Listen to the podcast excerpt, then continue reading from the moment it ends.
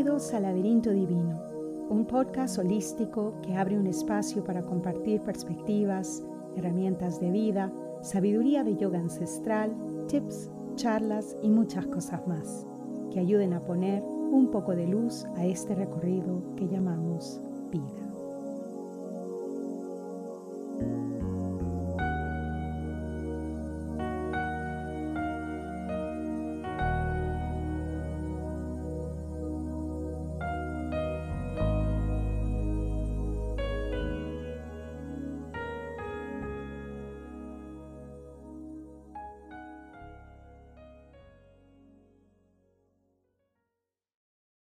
Buenos días familia, ¿cómo están? Aquí Amaya con ustedes nuevamente esta semana.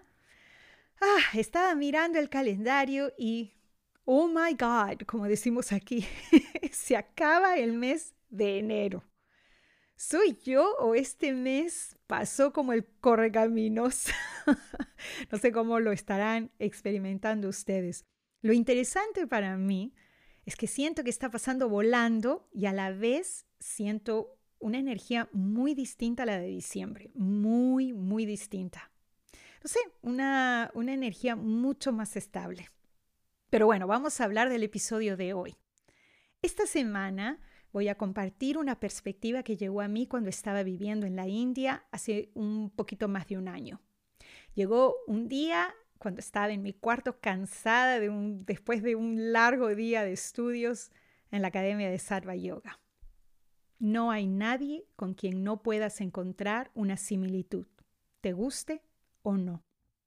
Al día siguiente la perspectiva era mucho más amplia y aquí les va mi interpretación de este mensaje que luego se expandió a una práctica que compartiré con ustedes la próxima semana. ¿Realmente somos todos uno? Ya sabemos que más allá del cuerpo físico, somos energía, energía sin fronteras. Más allá del cuerpo físico, de los sentidos por los cuales podemos percibir esta, toda esta realidad relativa, somos energía vibrante. Ahí no existe tú y yo, solo uno, una sola energía. Pero si eso es así, cómo es que muchos de nosotros todo lo que vemos confirma que existe un tú y un yo, y que a diario lo experimentamos no como unión, sino como separación. Con la gente que amamos inmensamente quizás sea fácil experimentar esa unión, ese somos uno. Pero con la gente con la que estamos en desacuerdo, la gente que nos desagrada, la gente con la que en este momento tenemos conflictos, con esa gente se nos hace casi imposible experimentar esa unión, ese somos todos uno. Con cada interacción con gente que amamos o que simplemente nos agrada, podemos encontrar un sinfín de similitudes, desde opiniones, creencias, religión, afiliación política, valores, forma de vestir, música, etcétera. Podemos interactuar con ellos y decir, yo soy como tú. Con la gente que nos desagrada, de igual manera podemos encontrar fácilmente una cantidad de razones para decir, yo no soy como tú ya sea basado en opiniones distintas a las nuestras, creencias, religión, afiliación política, valores, forma de vestir, música, etc. Pero si somos todos uno más allá del cuerpo físico, en esa dimensión de pura energía vibrando, ¿Cómo podemos encontrar similitud con esa gente y decir, yo soy como tú? Imagínate que estás en un restaurante y de pronto escuchas a una persona que vamos a llamar persona A levantar la voz y decir unas cuantas cosas a otra persona que vamos a llamar persona B.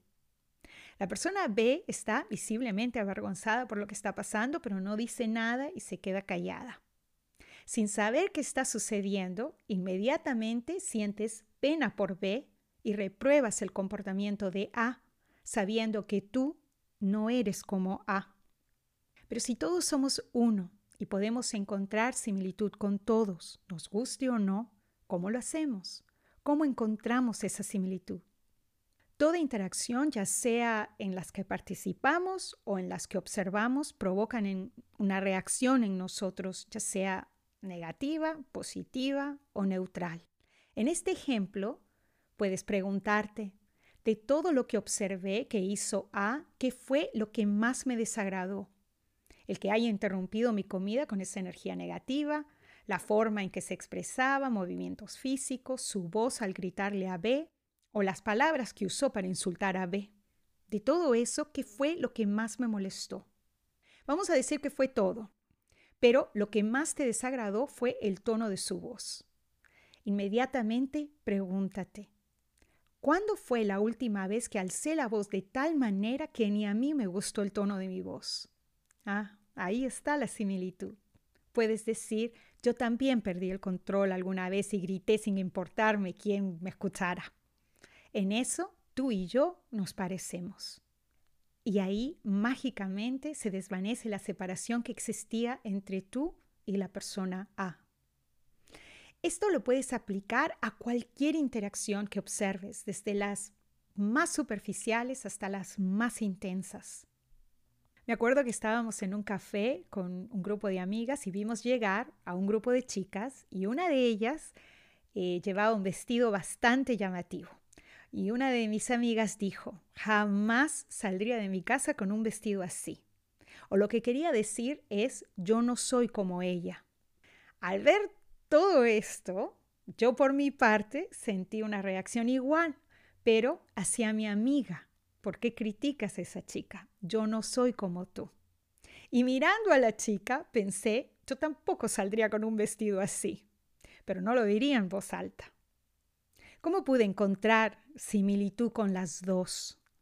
Con mi amiga preguntándome cuándo fue la última vez que juzgué la apariencia de otro en voz alta. Y ahí mágicamente se disolvió esa separación con mi amiga. En eso ella y yo nos parecemos. Aun cuando ahora ya no juzgue a nadie por su apariencia, yo sé lo que es hacerlo. Y en eso me parezco a ella. Con la chica me pregunté, ¿cuándo fue la última vez que salí de casa vestida con algo que pensé me quedaba regio y no le pareció a los demás? Y tengo demasiadas fotos para probar, para probar eso. Y así de fácil, la separación entre ella y yo desapareció. En eso, ella y yo nos parecemos. Ojo, no estoy sugiriendo que buscando una similitud con la gente que nos desagrada es justificar sus acciones. Mi ignorancia y mi falta de madurez me hizo cometer muchísimos errores en el pasado. Pero al encontrar esa similitud, lo que hace es activar compasión en mí no desde el lugar de pobrecito, pobrecita, sino desde el entendimiento que todos hacemos lo mejor que podemos con el conocimiento que en ese momento tenemos. Entonces, cuando vemos a otra persona comportarse de una manera reprochable, en nuestra opinión, y encontramos una similitud, lo que sigue es desapego, desapego a criticar, juzgar, corregir. La similitud nos ayuda a recordar nuestra evolución, nuestro crecimiento, recordar que hemos madurado, que hemos avanzado en este recorrido que llamamos vida. Todos estamos en este tren de evolución. Srimati, una mm, maestra espiritual, siempre dice, cuando observes el comportamiento de alguien, cualquiera que sea, no olvides de honrar el lugar donde esa persona se encuentra en su recorrido. No somos quien para cambiar, alterar, rediseñar ese recorrido. Ahora, ¿qué pasa cuando no estamos observando, sino participando en una discusión, en un desacuerdo? Tomar una pausa mental cuando estamos en medio de una discusión y pensar en qué me parezco a esa persona, cuál es la similitud que tengo con él, con ella, es bastante difícil. Pero cuanto más practiquemos el buscar similitud en todas nuestras interacciones, más fácil poder tomar la pausa cuando es necesaria. Como les dije al principio de esta conversación, de esta perspectiva llegó también una práctica hermosa y muy sanadora que compartiré con ustedes la próxima semana.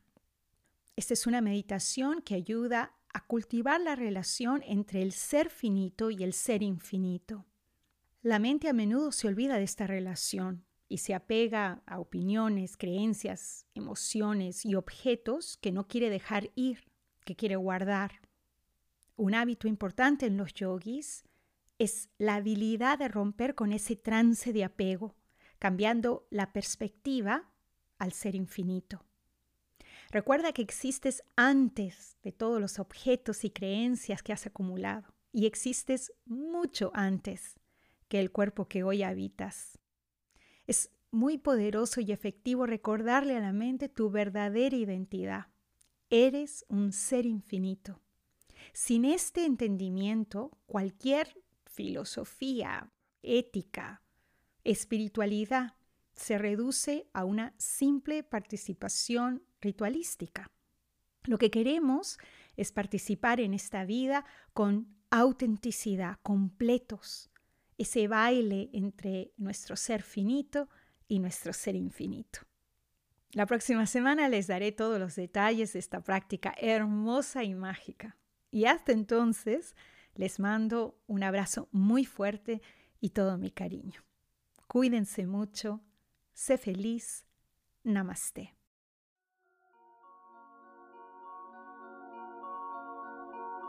Espero te haya gustado este episodio y si fue así, aquí te van algunas ideas de cómo nos puedes apoyar. Suscríbete al podcast, así cuando un episodio nuevo esté disponible, tú lo sabrás. Y si nos escuchas por iTunes, nos puedes dejar cinco estrellitas y comentarios. Esto ayuda muchísimo a la visibilidad del podcast. O le puedes tomar una foto al logo del laberinto divino y lo puedes compartir con tus amigos y familiares por las redes sociales. Si quieres saber un poquito más de mí, me puedes seguir por Instagram y Facebook con el nombre Sweetwater Healing. O puedes visitar mi página web sweetwaterhealing.com. Todos los programas y las clases disponibles en el Centro de Sweetwater Healing en Agua Dulce, California, también están disponibles de forma virtual en inglés y en español. Y por supuesto puedes seguir las redes sociales de Laberinto Divino en Instagram y Facebook o nos puedes escribir a laberintodivino.gmail.com. Muchas gracias nuevamente y hasta la próxima. Namaste.